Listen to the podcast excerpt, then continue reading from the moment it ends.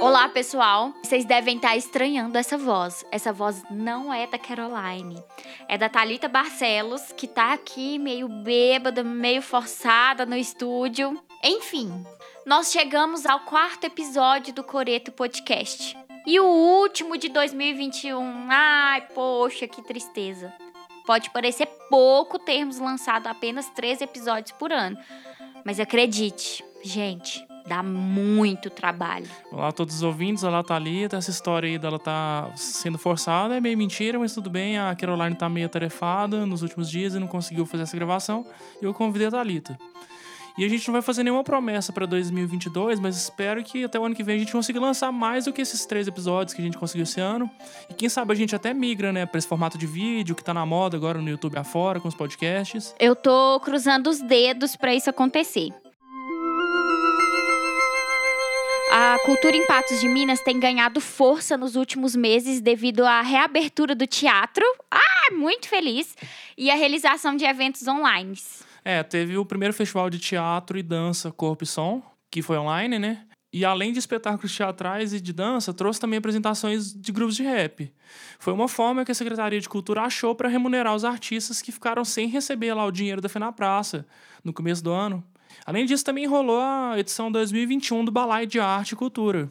Não, e falando nisso, a entrevista do episódio de hoje é com o músico patense Gabriel Gonti, que trilha um caminho de destaque na cena musical da nova MPB e acabou de se apresentar pela primeira vez no Balai de Arte e Cultura.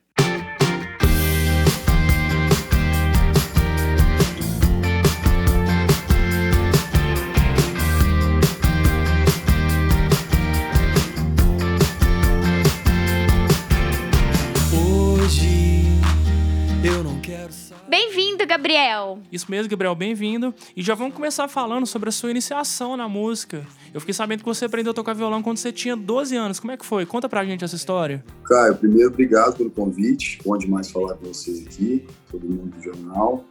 Então, eu comecei escutando meu pai cantando. Meu pai toca e canta violão desde que, que eu sou criança. Eu escuto ele cantando em casa, na fazenda e tal. Ele tocava e cantava e tal. E aí eu tinha essa fantasia também de de saber tocar. E aí me deu o violão, tinha 12 anos, no meu aniversário, assim. Eu até tenho esse violão ainda e tal. E eu nunca fui um cara muito imerso no instrumento, de ser um cara virtuoso. Sou muito como ele, assim, de tocar e cantar músicas que eu gosto, mas nunca aprofundei tanto no instrumento, de ser um cara tão profissional no instrumento. Eu só gosto de compor. E hoje em dia se tornou natural, né? Compor as minhas músicas e, e lançá-las e cantar todas elas eu não me considero um cara de fazer versões, são mais músicas autorais mesmo, esse é o caminho que eu mais gosto. Então eu comecei a compor, eu tinha 20 anos assim, e aí eu lancei o primeiro disco, é, que até não está no ar mais, que se chama Desconexo, foi 2011. Aí 2017 eu lancei o Eterno Viajante, 2019 o álbum Gonte, 2020 o Gonte Acústico, você já mora em São Paulo há algum tempo. É, como é que foi? Você teve professores aqui de música em Patos de Minas? Eu estava em Patos, cara, eu comecei fazendo uma aula assim, fiz um ano com o Dunga, que foi muito legal, assim. Eu fiz um ano só e não fiz mais. Então eu aprendi o básico ali do violão na época. Fiz aula de guitarra também, fiz de piano, é, de canto com o Sérgio, que é daí, né? Foi muito legal, assim. O Sérgio, é um cara que canta muito, né? E foi um caminho bacana, assim, de, de, também fazer aulas com a galera de Pato, sabe, para enaltecer a galera dali. Então já naveguei em algumas, algumas áreas, assim, da música para que eu gosto, assim, piano, violão, guitarra, são instrumentos que eu arranho, todos eles eu arranho, eu sou profissional do instrumento, de novo, assim, eu acho que o, o caminho é realmente a música autoral, esse aperfeiçoamento agora vem muito de mim, assim, do que, cara, eu quero tocar uns dedilhados, assim, eu fico tirando na internet, são coisas bem naturais é, do estudo de internet hoje em dia. Eu, não, eu tava fazendo recente uma aula com meu guitarrista, que é o Guiza, e até a gente paralisou em razão da pandemia e tal, mas eu estou sempre estudando hoje em dia só online mas é um, é um caminho também que eu acho importante estar sempre estudando e tal. E Gabriel, quais são as suas principais influências musicais? O que, que você começou escutando primeiro? Então, começou lá com meu pai, o lance de da esquina, as músicas que ele cantava, as músicas caipira até, né, os caipiras, os novos caipiras, na verdade, assim, né, porque era Renato Teixeira e Sérgio Reis, que é mais, mais caipira mesmo, né, mas eu lembro que Renato Teixeira até tem uma entrevista que ele fala, assim, que que ele teve que se render à música sertaneja, né? Ele cantava aquela Sou Caipira, de Pirapora Nossa, né? Aquela música que foi meio uma transição para ele também. E eu sinto que meu pai gosta desse caminho, sabe? Que acabou me influenciando também. E as coisas mais recentes para mim também de Minas, não só do Clube da Esquina, que ele cantava, mas Skank, J Quest, são bandas que são também me influenciaram assim, para compor. É um caminho parecido. É, e bandas gringas também, Coldplay, John Mayer, são bandas que eu gosto muito, são artistas que eu gosto muito, né? E escutei muito na adolescência Charlie Brown, sempre, assim, sabia de cor o, o DVD do Charlie Brown acústico, assim. É, então acho que essa, essa mistura do que meu pai escutava com essas coisas mais recentes de Minas, com também influências gringas, que vão formando o que eu gosto de compor e a sonoridade, os arranjos que, que se criam também, né? E essas bandas mais recentes também, tipo, até dos amigos da, da cena, tipo Lagoon, Vitor Clay, são. A, a, gente acaba se conectando e criando um, a identidade de uma, de uma nova cena musical, sabe? É inegável a influência da sua família pro seu caminho autoral, né? Seu pai toca violão sua mãe pinta e tudo mais. Como que isso refletiu na sua composição? É demais isso, assim, influência dos meus pais, né? Por meu pai tocar e minha mãe ser artista plástica também, nas horas vagas. Com certeza isso foi determinante, né? Para eu me tornar cantor e compositor. E eu sou advogado, né, de formação e também é, com influência da, da família, né? Que eu gostava muito, gostava de ler e tal. Também nunca fui o cara que definiu desde cedo o que eu queria ser, sabe? Eu não, não fui esse cara, assim. Eu vejo que tem gente, porra, eu quero, quero ser médico e desde pequenininha a pessoa já define isso. Eu não tinha isso. Então a música veio muito natural, assim. E é claro que a referência deles é, é determinante. E esse olhar também artístico, eu tenho, eu gosto disso, assim, na, quando eu tô em qualquer lugar, assim, eu me peguei sendo um cara que analisava, observava cidades e natureza. Eu gosto dessa, da fotografia, da estética das coisas, do, do, do, bonito, do simples, sei lá. Fica vendo arte em tudo, assim. Eu acho que isso realmente veio de casa. E falando sobre o lance das músicas, né, da, da, do caminho das letras e tal, é meio isso, assim, de natureza, de relacionamentos, amizades, do que se vive, assim, vai uma coisa natural, assim, eu não consigo engessar também, saber exatamente um único caminho de composição, né? Acho que a composição tem essa abrangência de, de inspirações que, para mim, estão em relacionamentos, em natureza, tá aí, sabe? A, a referência das letras. E nessa época que você se descobria musicalmente, você chegou a tocar aqui em Patos de Minas? Cara, eu prestigiei todos, assim, toquei nas boates todas, né? Fábrica, MIT, os botecos, na época tinha o Primos, né, que, que toquei muito, no deck, quero ir no balão da Volks também. Então, assim, eu acho que foi muito importante para mim estar com, com os caras de Patos. O Marcelinho, que é meu baixista até hoje, toca comigo. Primeiro show que eu fiz no, no Boteco, ele estava comigo. Então, assim, foi importante demais é, passar por esse, essa atmosfera de, da música, que são os bares, os, as boates, que hoje não é o, meu foco é, é, a música autoral, então eu não toco mais nos bares, mas estou sempre nos bares aí, né? Não deixo de voltar para quatro sempre, então prestigiar os amigos é uma coisa que eu gosto muito, todo mundo sabe daí. E foi muito bom. Eu, sa eu saí de Patos em 2014. Até esse momento, durante a faculdade toda, eu estava tocando nos bares daí, em todos esses que eu falei.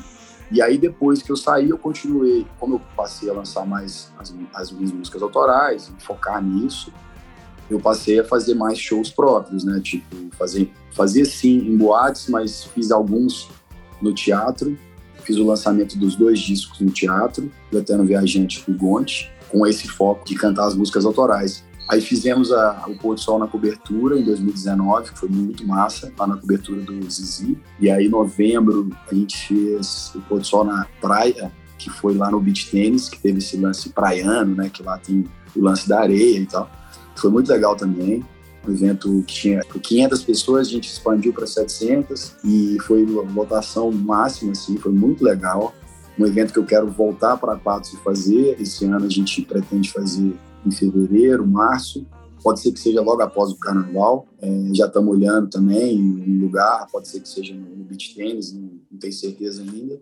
Então, esse foi o caminho de, que você perguntou, né, de, de tocar que eu quero continuar tocando pelo menos três vezes ao ano, assim, eu acho que três, quatro vezes ao ano dá para fazer, e com esses eventos próprios, tocar no teatro também.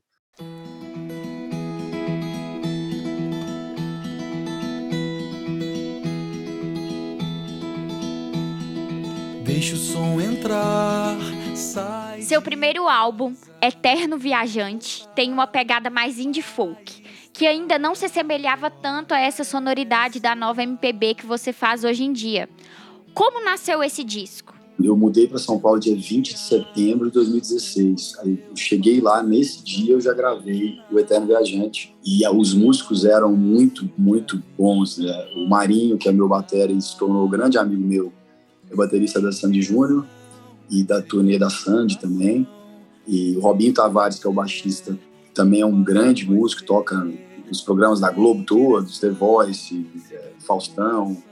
É um cara muito respeitado, um baixista que todos conhecem e o Fábio Pinchowski que produziu. Então tinha mesmo essa sonoridade mais folk, mais voltado para o violão, mas isso foi realmente, como você falou, foi, foi transformando com o tempo por essa necessidade e vontade minha de estar tá mais imerso na cena pop, na galera do pop MPB e tal. Tem o pop leve, que é a playlist que mais se caracteriza essa nova cena, assim. E como que foi a produção do seu segundo disco, o Gonte? O álbum Gonte eu produzi com o Túlio Airode, que é meu parceiro, sócio, lá em Campinas, no Santo Som.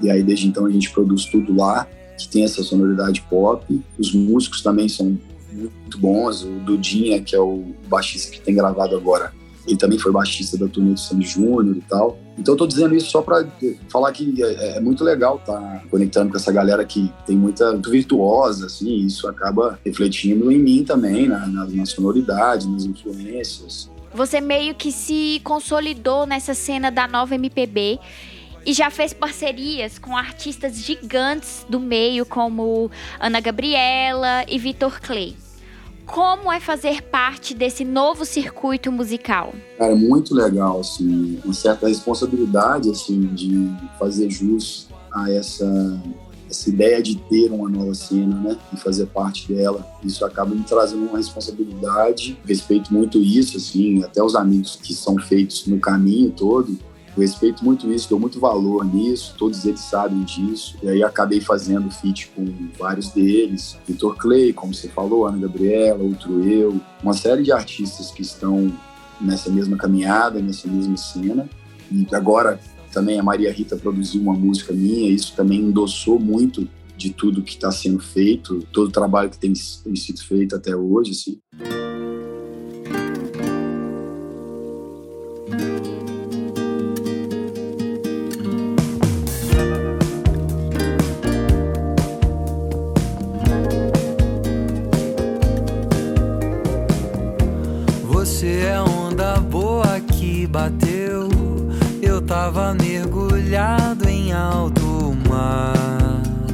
Muito massa receber ela no estúdio. E toda essa troca, assim, ela é muito engrandecedora, assim, como pessoa, como artista e tal. Então é, é uma escolha de carreira, né?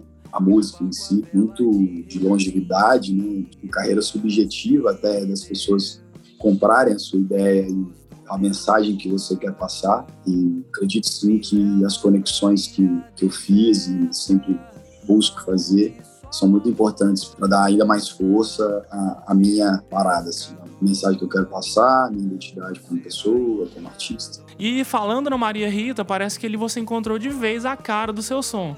A gente escuta a música e sabe de imediato que é o Gabriel Gonte. O que, que mudou depois desse encontro que você teve com a Maria Rita? Eu tenho falado muito desse encontro com ela porque eu fiquei emocionado várias vezes, assim, porque, nossa, é uma escolha longa que quando acontece um encontro desse, estamos fazendo acontecer, estamos com respeito, uma pessoa que está endossando o trabalho também, que ela, não só o lance de ser filha da Elis Regina, mas por a carreira que ela criou. Imagina o desafio para ela também, né? Se colocar à altura e com a identidade dela, né? Não ficar sendo comparada à mãe sempre. E ela conseguiu imprimir a identidade dela. Então, respeito muito ela. Um beijo para ela, se caso ela é, ver aqui, eu posso mandar o trecho para ela. E um beijo grande para ela, uma pessoa sensacional que eu tive a oportunidade de conhecer um pouco. Hoje até me considero amigo dela. Direto a gente se manda mensagem: ah, bom show, bom isso, boa gravação. E, e isso é muito especial, assim. Então, acho que o que mais me serviu de ensinamento desse encontro com ela foi acreditar muito no, no, processo todo, sabe? Tipo, ela falando isso também, eu vendo a pessoa que teve os desafios dela, diferentes dos meus, cada um tem seus desafios, né? Mas ela conseguiu imprimir a identidade dela, a verdade dela. Então acho que essa é a busca minha que me fez refletir bastante com, com esse encontro com ela. Agora a gente vai voltar para Patos de Minas para falar da sua primeira participação no Balai de Arte e Cultura. O que você achou do festival? Como foi o sentimento de participar de um festival da sua cidade natal?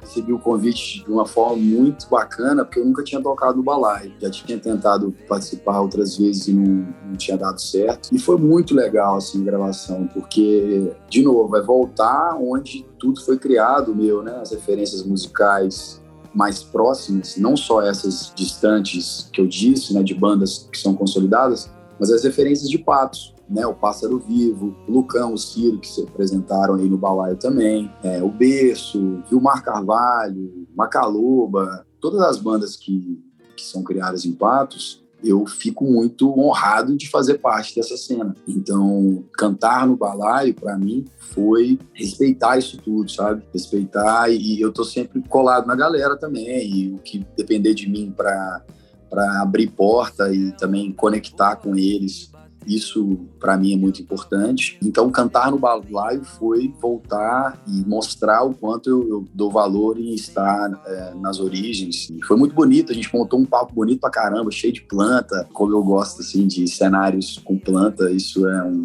um lance meu, assim. Hoje eu tô em BH, mas se eu, tivesse, se eu tivesse na minha casa, eu com certeza estaria no jardim fazendo essa ligação com você. Porque eu gosto disso, assim, eu acho que traz uma, uma paz, assim.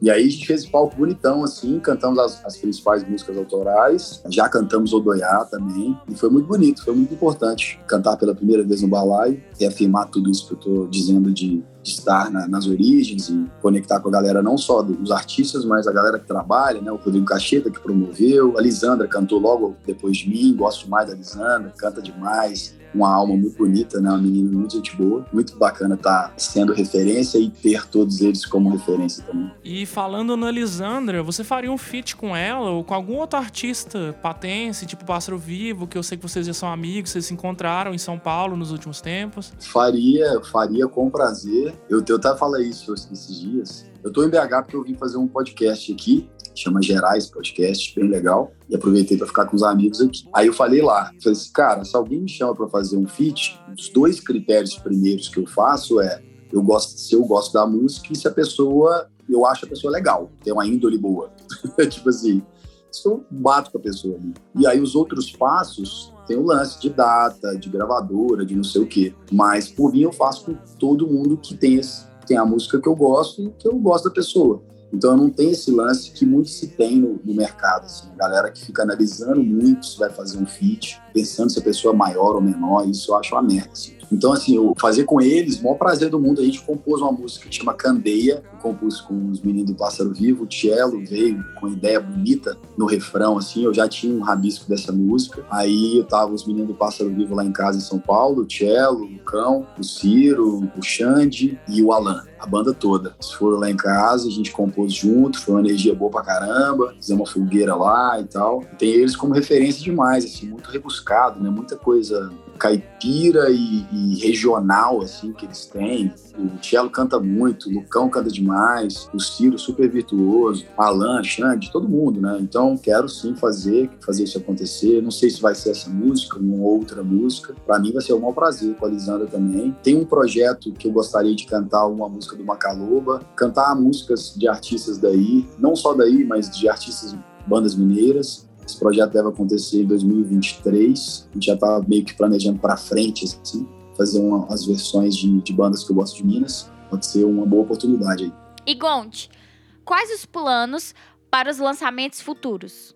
Quando é que vai rolar álbum novo? A gente já tá todo mundo ansioso, hein? Vou lançar a próxima música em janeiro, um novo caminho do disco novo. Tá mais pop, tá mais solar, mais para cima e são as músicas que eu mais acredito e mais gosto que eu compus até hoje. E com várias parcerias, amigos compondo também. Esse disco deve se concretizar em maio, mas janeiro é a primeira música, final de janeiro, que é a música que eu mais gosto assim até hoje a gente já vai chegar com ela. Esses são os planos mais por agora, assim. Vai sair um álbum no ano que vem, então é fazer turnê desse álbum e fazer acontecer, ir atrás de show, né? E, ir atrás de onde a gente vê que o público está quente. Também não quero ficar esperando isso acontecer e quero promover o, o nosso show e tal. Então esses são os, os planos mais de imediato, assim, de lançamento. Gabriel, a gente agradece muito a sua participação. Isso mesmo, muito obrigada por ter aceitado o nosso convite. E a gente espera ter você aqui mais vezes, colaborando com a gente, com o nosso podcast. E para finalizar, deixa uma mensagem para sua base de fãs aqui em Patos de Minas. Cara, eu quero falar até no caminho de agradecer todas as influências e experiências, relacionamentos que eu tive aí,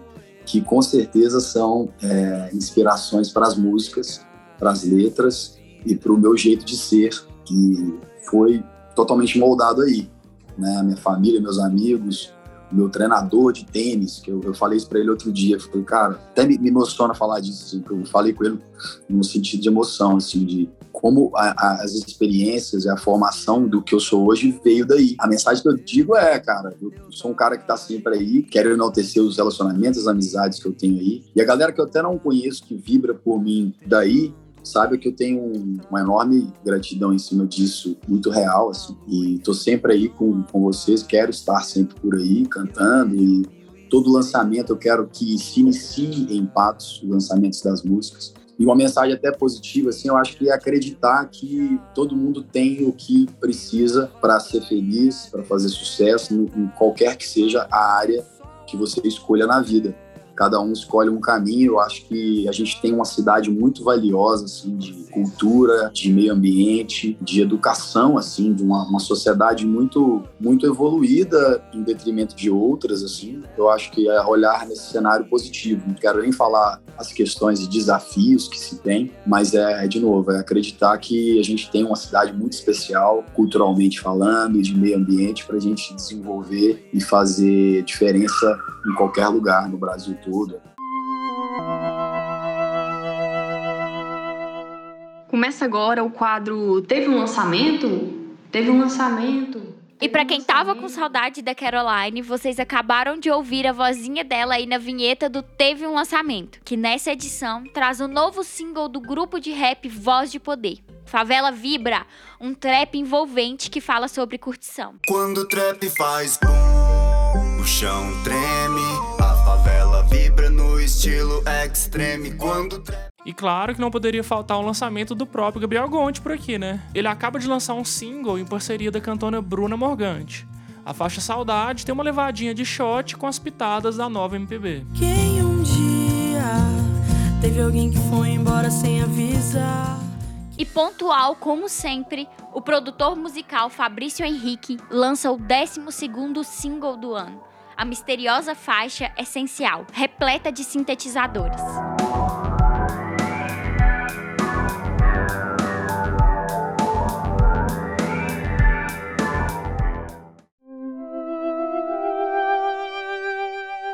E para a coluna de literatura aqui do Jornal de Patos, preparamos a poesia Papo Reto, do Slammer Duarte.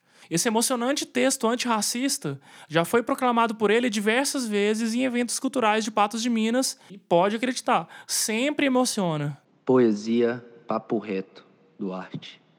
Mataram mais um, mataram mais um.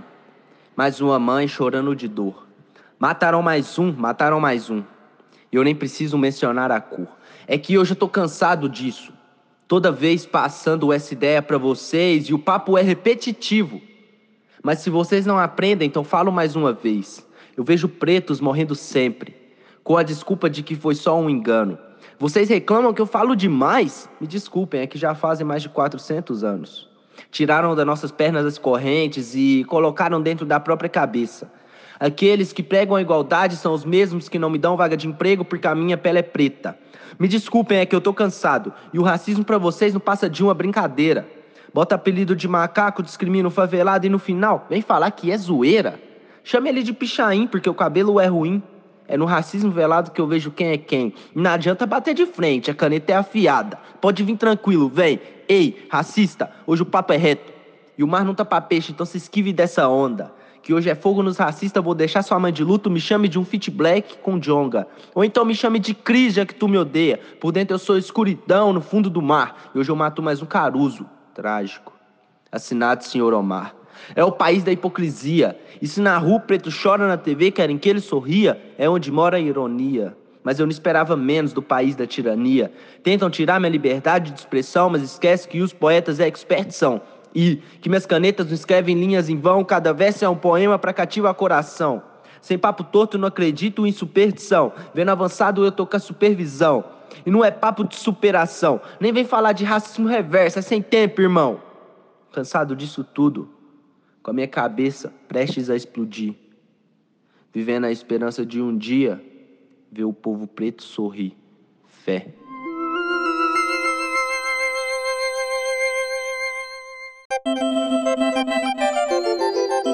E chegamos ao fim do último episódio do Coreto Podcast em 2021. Triste, porém felizes, porque pro ano que vem pretendemos ampliar o projeto e ainda iremos lançar novidades para o Jornal de Patos. Uhum. E falando em Jornal de Patos, a gente ressalta a importância de vocês colaborarem com o projeto para que mais episódios aqui do Coreto Podcast sejam lançados. Para quem quiser ajudar mensalmente, basta assinar o nosso Catarse por meio do link catarse.me barra Jornal de Patos ou também doar qualquer quantia pelo Pix, jornaldepatoscontato.gmail.com, essa é a chave. E nós desejamos um Feliz Natal e próspero Ano Novo a todos os ouvintes do Coreto Podcast e os leitores do Jornal de Patos. Eu agradeço aqui a presença da Thalita Barcelos. Obrigada, Caio, pelo convite. Brincadeiras à parte, Caroline está de volta aí nos próximos podcasts. E eu desejo um feliz Natal para todos vocês, um feliz 2022. Manda uma graninha aí para nós.